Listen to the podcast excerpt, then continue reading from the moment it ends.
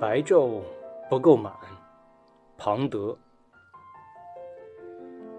白昼未满，黑夜未盈，浮生像一只田鼠溜过，草儿未受惊。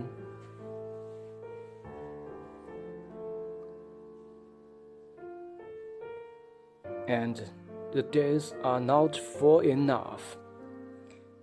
and the nights are not full enough, and life slips by like a field mouse, not shaking the grass。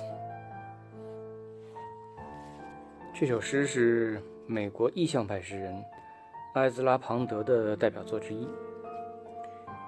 庞德的名言有一句特别有意思，是我唯一不能忍受的是愚蠢。 他最后几年都是在精神病院里面度过的。